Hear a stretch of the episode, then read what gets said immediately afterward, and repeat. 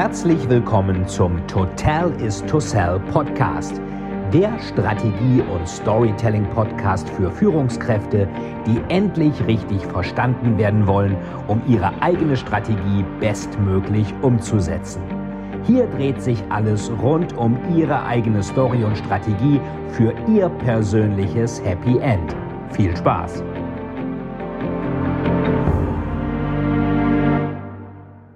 Hallo und herzlich willkommen zu einer neuen Folge des Total is to Sell Storytelling Podcast. Und heute schauen wir uns an, warum eigentlich jede gute Story eine Art Punchline braucht, irgendein Konflikt, der in gewisser Weise unerwartet ist. Wir hatten uns ja letztes Mal angehört und angeschaut, dass Aristoteles schon gesagt hat, er nannte das das Ordnungsprinzip, dass es einen großen Unterschied macht, ob eine Sache nach einer Sache passiert oder ob sie aufgrund einer Sache passiert. Also Ursache und Wirkung. Mein guter Freund war zu Besuch, mein Portemonnaie ist weg. Mein guter Freund war zu Besuch und deswegen ist mein Portemonnaie weg. Gibt dem ganzen Thema einen völlig anderen Hintergrund. Und jetzt ist es leider oft so, wenn ihr euch mal also Business-Kommunikation anguckt, ihr wollt was verkaufen, irgendwie ein Start-up oder irgendwie auch ein Produkt oder eine Webseite oder E-Commerce oder weiß der Teufel was, da wird ganz oft drumherum geeiert und es ist nicht klar, was ist jetzt eigentlich der Call to Action? Warum muss das Gegenüber denn eigentlich was machen? Was wird besser, wenn das Gegenüber jetzt auf dieser Seite was kauft und nicht woanders? Und das ist die Punchline. Also was ist eigentlich jetzt äh, dass der Konflikt, der bestehen bleibt, wenn der Kunde nicht bei euch kauft? Mal ein kleines Beispiel.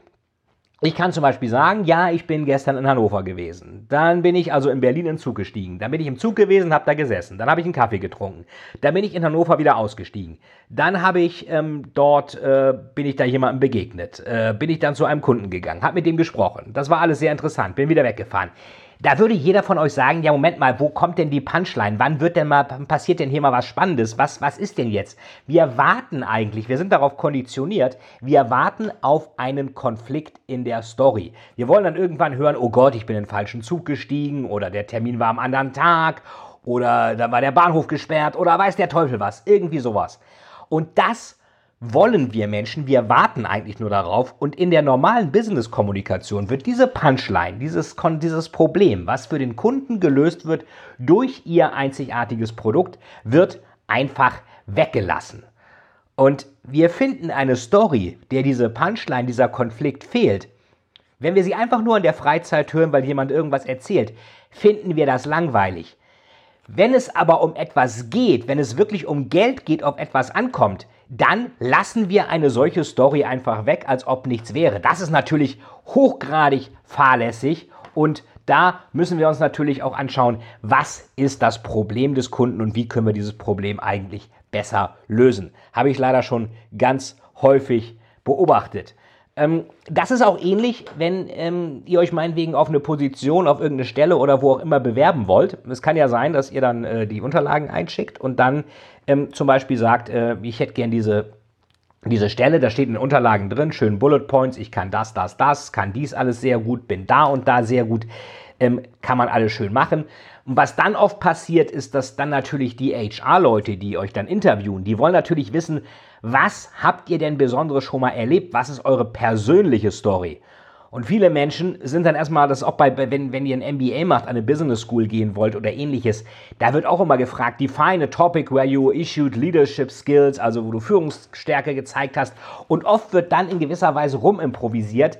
Dabei kann man das natürlich auch engineeren, also praktisch planen. Genau wie man einen guten Thriller ebenfalls planen kann mit einer Situation, einem Desaster, einem Wendepunkt und einem Happy End. Jetzt habe ich hier einen Lebenslauf und da sagt einer irgendwie, der schreckt, schickt da seinen Lebenslauf ein und sagt mir im Interview dann, ich habe in der Firma XY als Trainee angefangen.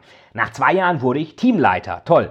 Nochmal zwei Jahre später wurde ich Assistent des Vertriebsdirektors in Singapur. Nach noch einmal zwei Jahren habe ich den Vertrieb in Singapur geleitet. Sehr schön. Und nach noch einmal anderthalb Jahren wurde ich endlich dann Asienchef der Firma. Ja, das klingt erstmal ganz toll, aber wenn ich sowas auch schon im Lebenslauf stehen habe und dann diese Bullet Points, die im Lebenslauf schon sind, einfach nochmal runterratter, ist das natürlich hochgradig langweilig. Ich hatte vor kurzem mit einer HR-Chefin von einem großen Pharmakonzern gesprochen. Die hatten da einen ganz tollen Lebenslauf bekommen von jemandem, der ist ihnen auch über irgendeinen Headhunter ähm, empfohlen worden. Und der hat wirklich zwei Stunden lang ähm, seinen Lebenslauf nochmal vorgebetet. Also Bullet Point, dann habe ich da studiert, dann habe ich da und da Diplom und dann da im Lehrstuhl und dann da Praktikum und da ersten Einstieg in den Job. Also wirklich alles, was im Lebenslauf stand, nochmal vorgelesen. So eine Art betreutes Lesen hat der gemacht. Und das ist natürlich ähm, hochgradig langweilig, weil für diesen Lebenslauf ist der ja schon eingestellt worden. Also er hat praktisch das, was schon mal gekauft wurde, nochmal verkauft. Jemand verkauft Ihnen ein Auto oder dir verkauft dir ein Auto und verkauft dir das Auto nochmal. Sagst du auch, wieso brauche ich nicht? Ich habe schon ein Auto. Du hast mir gerade eins verkauft. Und das ist hier ähnlich. Also der ist eigentlich schon für diesen Lebenslauf eingestellt bzw. eingeladen worden und erzählt dann die gleiche Geschichte jetzt nochmal. Das ist natürlich nicht überzeugend.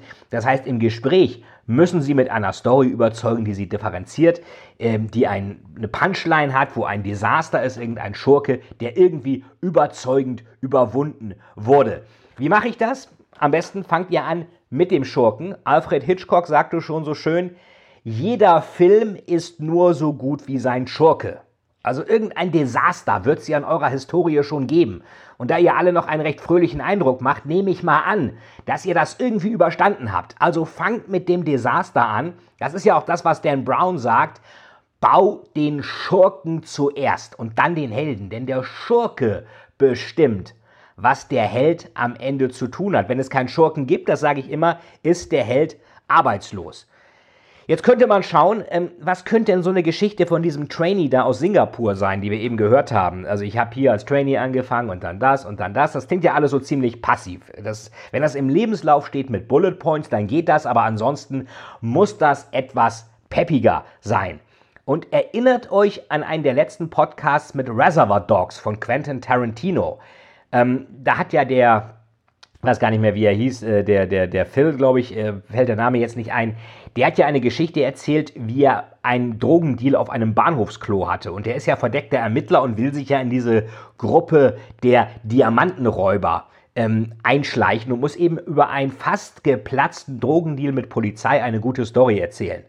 So, und jetzt könnte dieser Typ ja genauso sagen, ich war in Asien und der Teamleiter ist an einer ganz üblen Tropenkrankheit gestorben. Ich habe mich dann gemeldet, ich könnte seinen Job übernehmen, musste ins kalte Wasser springen, habe das auch gut gemacht. Wir haben einen riesigen Deal an Land gezogen. Ich habe dann mit den Kollegen etwas zu viel getrunken. Der Chef war dabei. Wir haben den Abschluss gefeiert.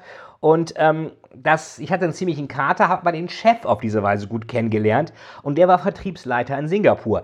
Der rief dann an und sagte, er müsse nach Shanghai gehen, ob ich das nicht hier in Singapur übernehmen könnte. Ich habe das doch einigermaßen gut eingefädelt.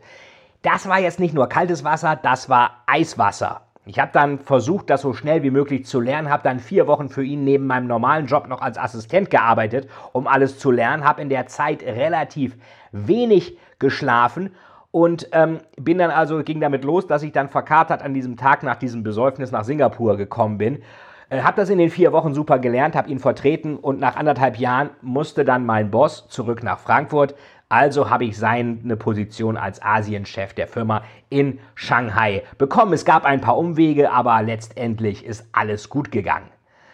So könnte es sein. Man muss natürlich immer gucken, dass das nicht zu übertrieben ist und ganz wichtig auch, ihr müsst im Driver Seat sein. Es muss klar sein, dass ihr das getrieben habt. Es darf nicht so sein, dass es alles nur irgendwie, dann kam der, dann kam der und plötzlich war das, sondern auch so ein bisschen, dass ihr das persönlich treibt. Das könnte man wahrscheinlich in dieser Singapur-Story auch noch ein bisschen besser machen.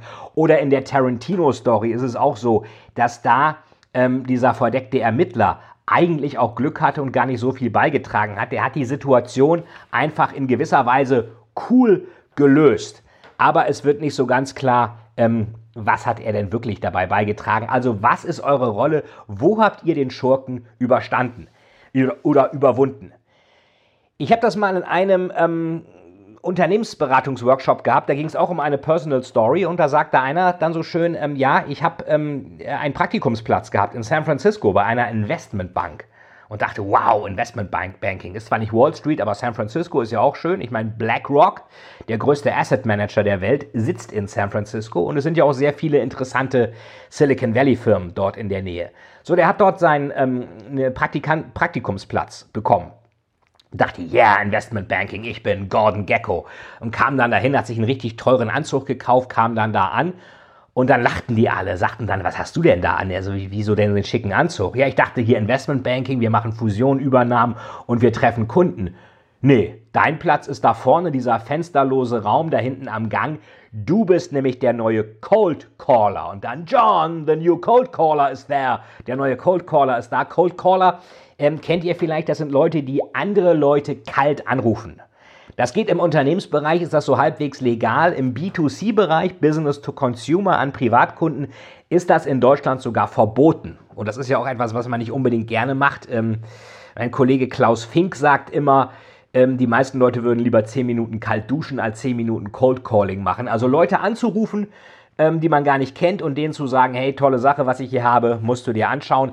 Das macht man wahrscheinlich eher nicht. Jedenfalls musste der das machen, kam also in seinem schicken Maßanzug, der richtig teuer war, in diesen fensterlosen Raum und musste Kunden kalt anrufen. Der Wendepunkt war aber, er hat natürlich dadurch festgestellt, welche Produkte eigentlich beliebt sind und wie die Bank in der Öffentlichkeit dasteht und wie der Kunde eigentlich über die Bank denkt, wie der tickt, was der will und Happy End war dann, er ist dann irgendwann Marketingchef sogar von dieser Firma geworden, weil er eben einerseits äh, strategisch denken konnte. Er dachte, er macht Investmentbanking, Strategien, MA, aber auch ähm, durch den Kontakt mit den Kunden festgestellt hat, wo tickt denn, wie tickt denn der Kunde, wo drückt der Schuh, was muss ich eigentlich über meinen Kunden wissen, was nicht in irgendwelchen Marketingbroschüren steht und wie kriege ich wirklich direktes Feedback. Und ganz direktes Feedback kriegt man natürlich, wenn man einen Kunden oder irgendjemanden einfach mal kalt anruft und äh, fragt, was hältst du denn davon? Der wird einem wahrscheinlich ziemlich genau die Wahrheit sagen.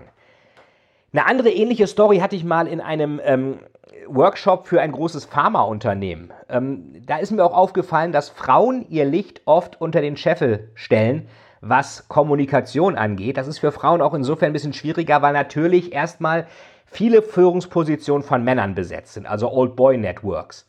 Dann hauen Männer eher auf den Putz und machen so Chestbeating, hey, ich bin der Größte, I'm the Hirsch. Ähm, und äh, während Frauen eigentlich denken, dass die Fakten für sie sprechen müssten und die anderen das schon mitkriegen. Leider haben wir im Zeitalter von kurzen Aufmerksamkeitsspannen es nicht automatisch so, dass jeder immer gleich versteht, was man will. Da muss man also auch ein bisschen mit der Story Brechstange agieren. Und es kommt hinzu, Frauen erwarten, dass Männer so leichte, so, so, so sensible Antennen haben, die Frauen bei sich ja auch feststellen. Also wenn jetzt meinetwegen Beispiel, ich gehe mit meiner Frau irgendwo hin, sehe irgendwas im Schaufenster, sage, Mensch, das ist aber toll, äh, und dann gehen wir weiter, dann kriege ich es mit Sicherheit irgendwann zum Geburtstag oder zu Weihnachten als Überraschung und freue mich da auch drüber.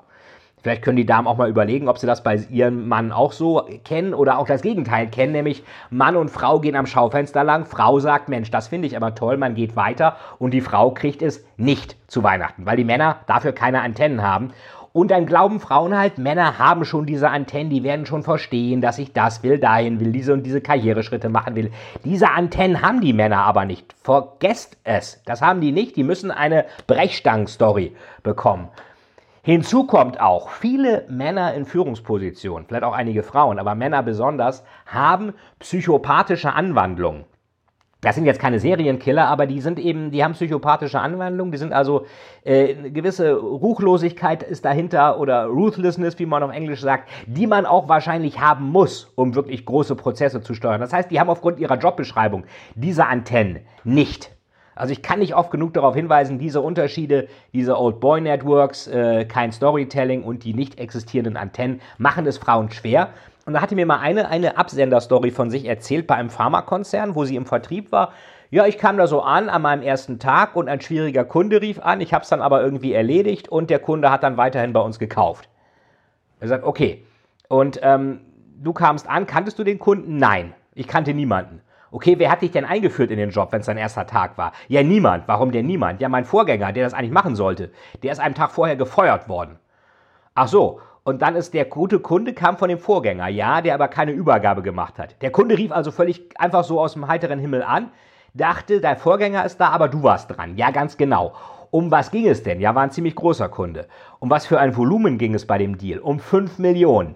Und wenn du jetzt einen schlechten Job gemacht hättest, ich meine, du kanntest den Kunden nicht, du wusstest nicht, worum es ging, es war ja relativ schwierig, das Fuck-up-Potenzial war ja relativ hoch, ähm, dann wäre der Deal weg gewesen, ja, dann wären 5 Millionen weg.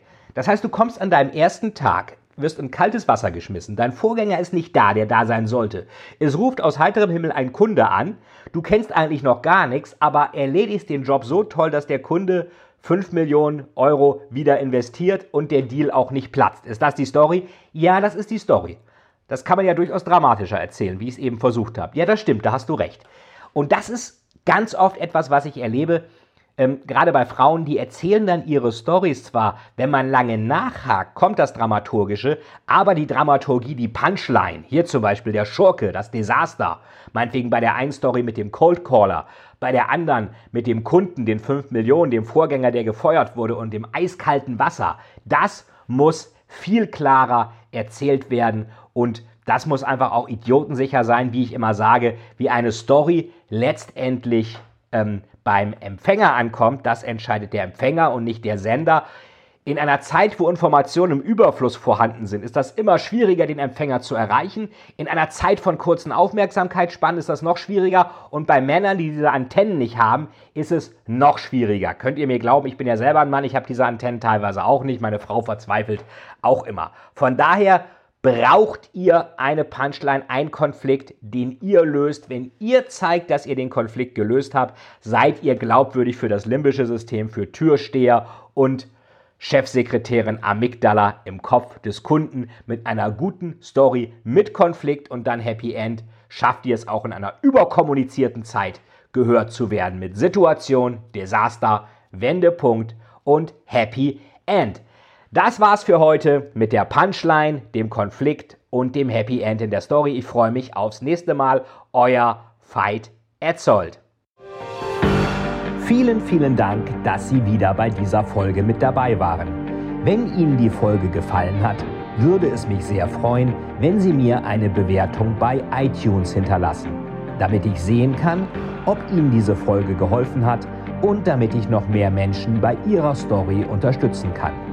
Jetzt wünsche ich Ihnen noch einen erfolgreichen Tag und wir hören uns beim nächsten Mal. Ihr Veit Etzold.